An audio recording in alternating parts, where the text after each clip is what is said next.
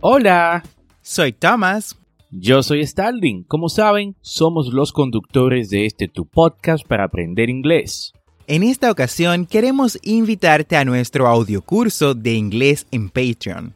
Si te gusta la idea de aprender inglés a tu ritmo, como lo haces con el podcast, por solo 10 dólares al mes en Patreon, tendrás acceso a este audiocurso de inglés premium Además, tendrás el soporte de ambos y dos reuniones al mes por videollamadas para practicar. Esta es una forma que tenemos de apoyarte en tu proceso de aprendizaje y que tú también nos apoyes por igual.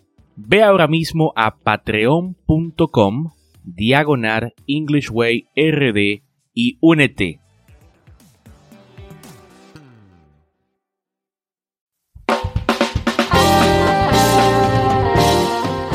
Hola y bienvenidos a English Way RD de QA o English Way RD de preguntas y respuestas, un segmento de su podcast English Way RD, donde cada viernes Starling Santos y un servidor, Thomas Martínez, vamos a responder sus preguntas o dudas sobre el inglés.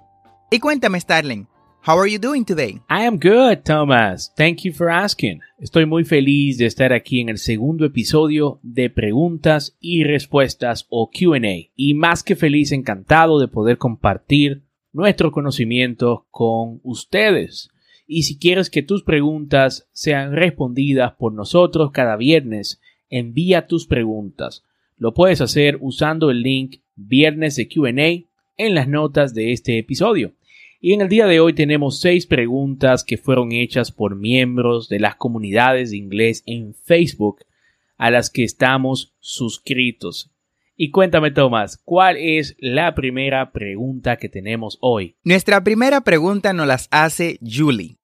¿Cómo se dice chismoso o chismosa en inglés? Bueno, interesante forma de iniciar este podcast. Me pregunto qué habrá motivado esa pregunta. Hmm. Bueno, respondiendo a lo que es tu interrogante, Julie, chismoso o chismosa en inglés se dice gossip. Gossip. Sin embargo, ten cuidado al usar esta palabra, pues con la misma puedes referirte a la acción y a la persona a la vez. Veamos un ejemplo. Because her friend was such a compulsive gossip, she couldn't help but wonder if her private life wasn't also being made the talk of the town. Debido a que su amiga era una chismosa compulsiva, no pudo preguntarse, no pudo evitar preguntarse si su vida privada no estaba convirtiéndose también en la comidilla de la ciudad.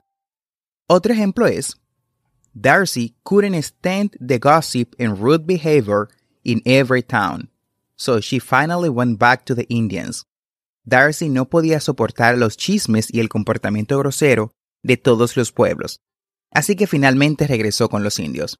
¿Pudiste notar la diferencia como en la primera oración nos referimos a la persona y en la segunda a la acción? Ten cuidado al usarlo, sin embargo, puedes decirle chismoso o chismosa a quien desees de ahora en adelante en inglés. Perfecto, Tomás. Y nuestra segunda pregunta la hace Fernando y esta es ¿en qué contexto se usa cause y because? Perfecto, excelente pregunta. Y bueno, empezar diciendo que because es una conjunción que se puede traducir o se traduce como por qué. Y cause es un sustantivo que se traduce como la causa.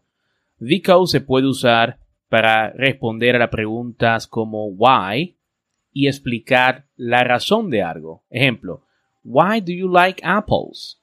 ¿Por qué te gustan las manzanas? Puedes decir because they are sweet. Because they are sweet. Porque son dulces. También puedes hacer oraciones, ¿no? Diciendo, explicando la razón del por qué, ¿no? Por ejemplo, I love you because you are a really good person. Te amo porque eres una persona buena.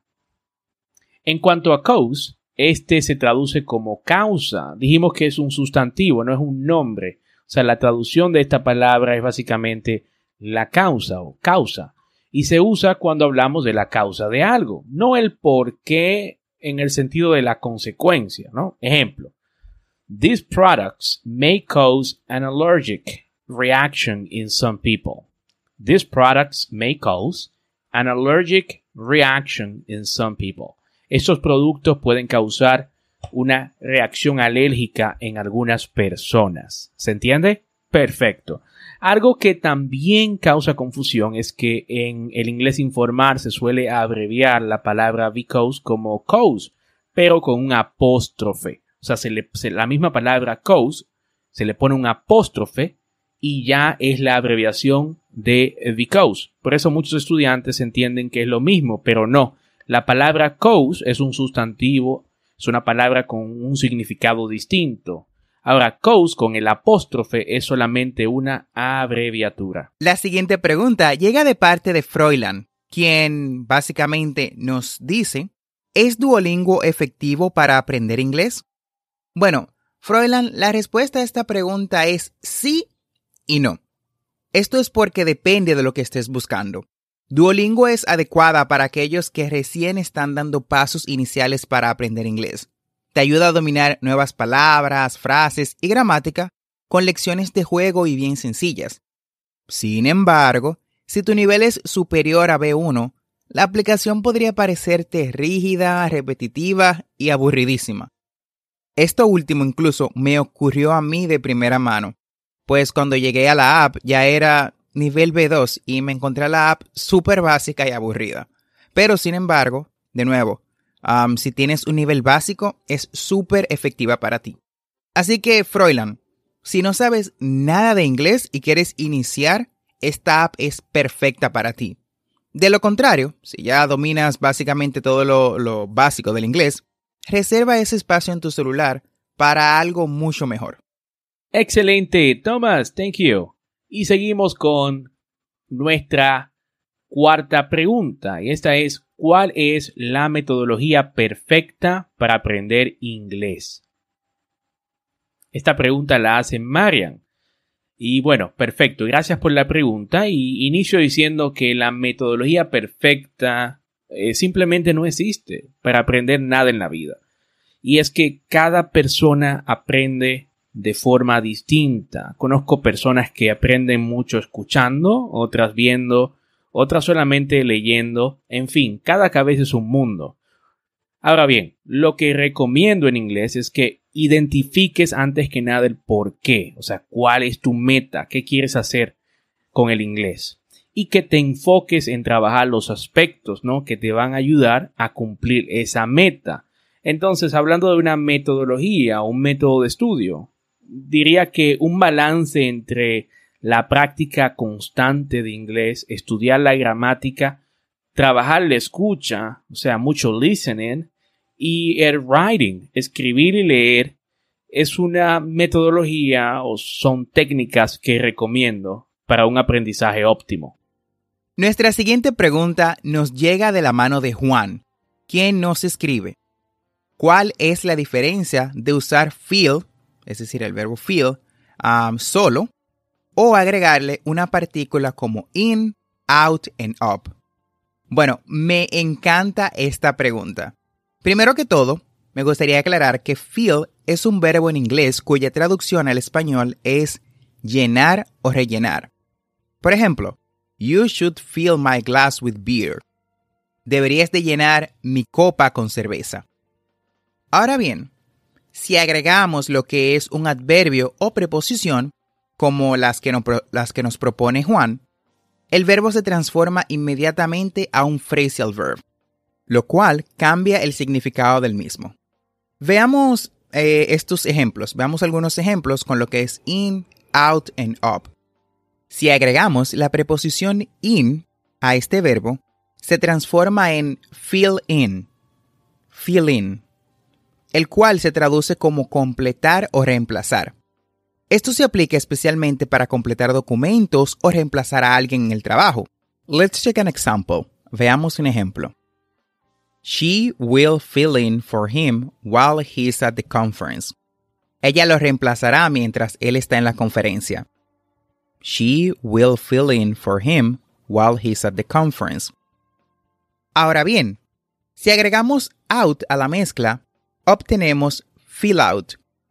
Fill out. Este se usa para indicar que algo se hará más grande o se hizo más grande, o también para indicar que algún documento debe de completarse en su totalidad. Por ejemplo, It took me several hours to fill out the application form. Me tomó varias horas completar el formulario de solicitud. It took me several hours to fill out the application form. Por último, si agregamos up, obtendremos filled up. Filled up. Este phrasal verb lo usamos para indicar que algún espacio físico se ha llenado. Por ejemplo, he filled up the tank yesterday. Él llenó el tanque de gas ayer. He filled up the tank yesterday. Ok, muy bien. Y ya en último lugar tenemos la pregunta de Guaira, que dice, ¿me podrían explicar el uso de very y so? Perfecto, gracias por la pregunta. Bueno, usamos very antes de adverbios y adjetivos para poner énfasis. Significa muy, en gran medida o mucho. Ejemplo, he drives very fast. Él maneja muy rápido. The letter came very quickly. La carta vino muy rápido. It's very cold in here. It's very cold in here. Hace mucho frío aquí. Perfecto. La palabra so se, usa de diferentes formas y en diferentes casos, ¿no? Tiene muchísimos usos. Voy a dar aquí los dos usos principales de esta palabra. Ya más luego en el podcast quizás ampliemos los demás usos de esta palabra. Pero so significa, antes de un adjetivo, significa tan. Tan. Ejemplo. She's so pretty. She's so pretty. Ella es tan bonita. Ella es tan bonita. Como conector significa así que. Como conector significa así que. Ejemplo. I am going to come for you at 2 o'clock this evening. So please be ready because I don't like to wait. I am going to come for you at 2 o'clock this evening. So please be ready because I don't like to wait. Voy a venir por ti a las 12 en punto esta noche, así que por favor, estate lista porque no me gusta esperar. Esperamos que tus preguntas hayan sido respondidas de forma satisfactoria. Y si tú que nos escuchas aún no envías tus preguntas, te invito a hacerlo. Déjanos tus preguntas usando el link en la descripción de este episodio. Ok, y te queremos invitar a unirte a nuestro, a nuestro grupo de inglés en WhatsApp. Así que busca el enlace y únete ya. Nos escuchamos una vez más el próximo viernes en otro episodio de Viernes de QA de este tu podcast English Way RD.